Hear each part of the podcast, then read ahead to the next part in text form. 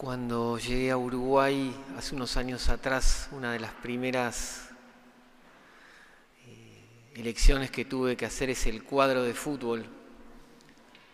Y bueno, les digo cómo fue que me fui decidiendo por defensor. Venían a misa los domingos de mañana algunos jugadores y ya eso me fue poniendo en cierta cercanía del cuadro como si fuera poco, al poco tiempo me regalaron una remera de defensor muy bonita, con el número en la espalda, en fin. Y también me trajeron unas entradas para ir a ver un partido. Y bueno, impresionante, dije, ¿tendrá seguidores? Dicen que es un cuadro chico. Bueno, cuando fui a la cancha y vi verdaderamente todos los hinchas que tenía y que también es del barrio, de la parroquia, dije, bueno, voy a ser de defensor. Disculpen quienes son de otros cuadros.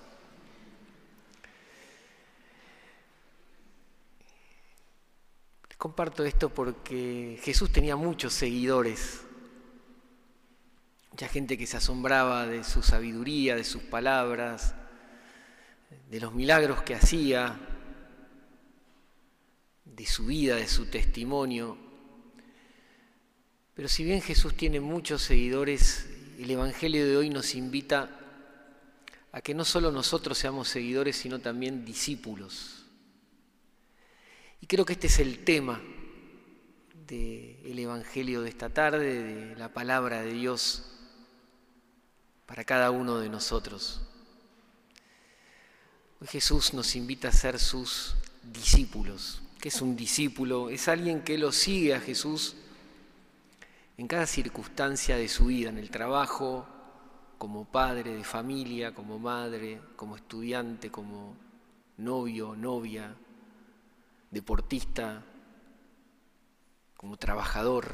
Es decir, un discípulo es el que lo sigue a Jesús, tiene en cuenta su palabra, su amistad, en cada circunstancia de la vida, en cada acto.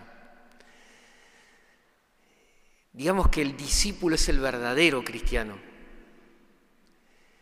Ser cristiano no es solamente ir a misa, que sí es un aspecto. Ser cristiano no es decir tengo fe, profeso la fe cristiana.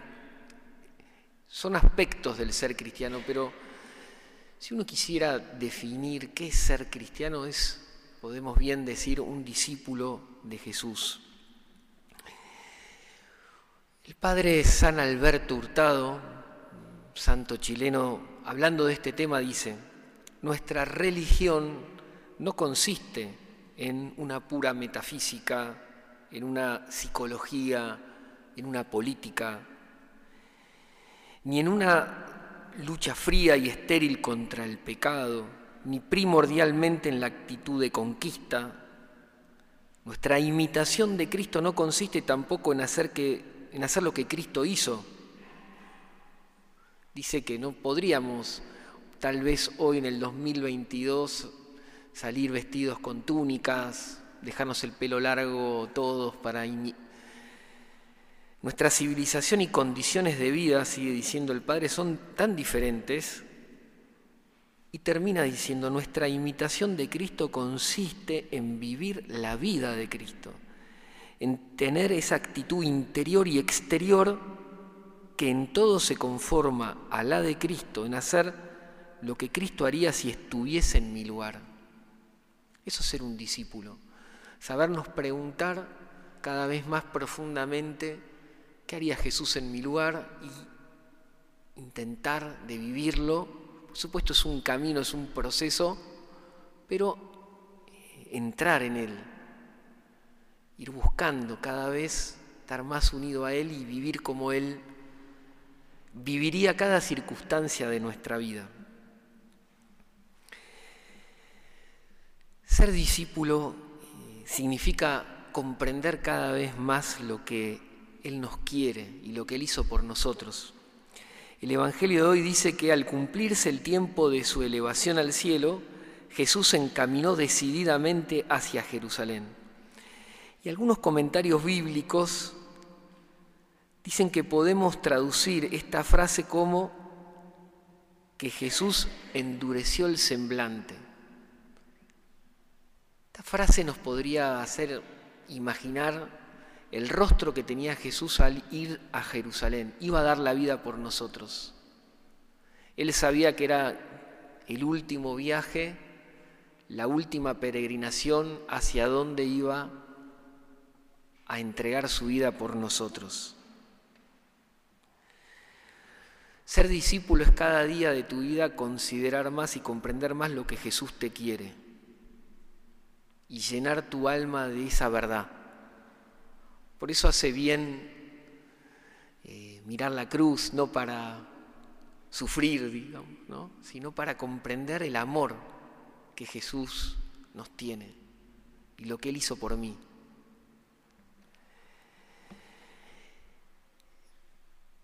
El Evangelio sigue explicando qué significa ser discípulo y nos viene eh, al cruce estos tres encuentros que tiene Jesús con tres personas distintas.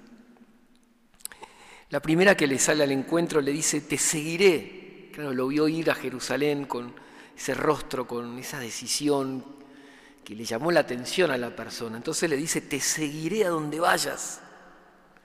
Y Jesús lo mira y le dice, las zorras tienen sus madrigueras, los pájaros del cielo nidos, pero el Hijo del Hombre no tiene dónde reclinar la cabeza.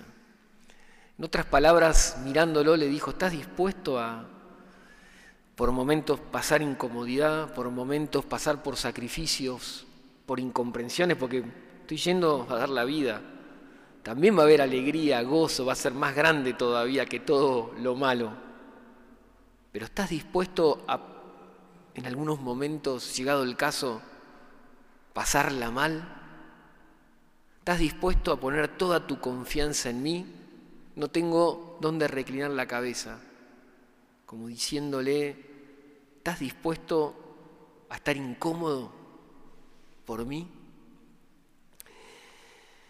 Esto para nosotros hoy se puede traducir que a veces no te entienden, o que te desprecien por ciertas opciones cristianas que querés vivir, o que te digan retrógrado, o que vivís como en tiempos de oscurantismo medieval, como se dice actualmente en las noticias por la derogación del fallo que permitía el aborto en Estados Unidos, es algo muy actual.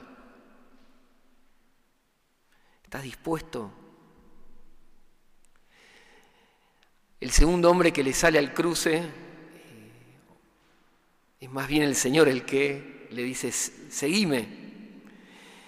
Y este hombre le dice, Señor, déjame primero ir a enterrar a mi padre.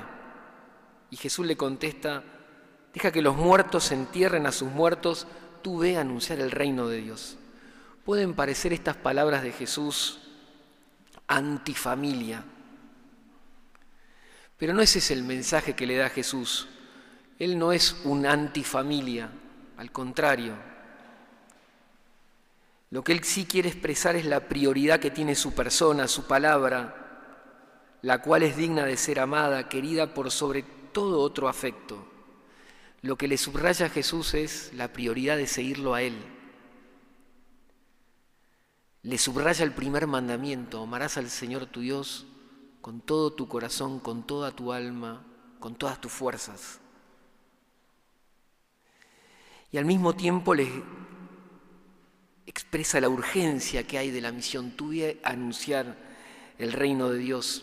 San Cirilo de Jerusalén, un pensador antiguo, comentando este versículo, dice que el hombre, al pedirle, déjame primero ir a enterrar a mi padre, lo que le está diciendo es, eh, déjame acompañar a mi padre y cuando él se presente ante ti, ahí voy, no sé cuántos años hubiesen sido, es esperar. Y por eso Jesús le dice, seguime. Tal vez haya otros que por ahí no tienen esta llamada que lo pueden atender. Hermanos tuyos, en fin, lo que el Señor señala es, priorizame. Y hay una urgencia Necesitamos anunciar el amor para que haya amor en las familias, para que todos se comprendan más, estén más unidos. Le sale también un tercer hombre en ese camino a Jerusalén que le dice, te seguiré Señor, pero déjame primero despedirme de mi casa. Y Jesús le contesta, nadie que pone la mano en el arado y mira hacia atrás vale para el reino de Dios. Acá Jesús le está pidiendo, seguime sin vacilar, con decisión, con fe, con confianza. No mirar para atrás para Jesús significa decirle a este hombre, concéntrate en el camino, evita las distracciones, jugate enteramente.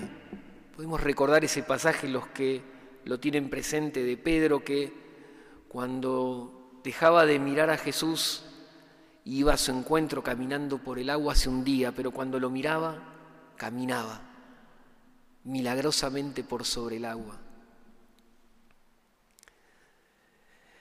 Hoy Jesús nos invita a todos nosotros, si lo deseamos con libertad, como decía el apóstol San Pablo en la segunda lectura, a que lo sigamos, a que seamos sus discípulos. Tal vez para llevar más a nuestra semana este Evangelio podemos, por esta semana si lo desean, poner una pantalla en el celular que nos recuerde este deseo de ser discípulos de Jesús, de, seguirlo, de de querer, estar, de querer estar más unidos a Él.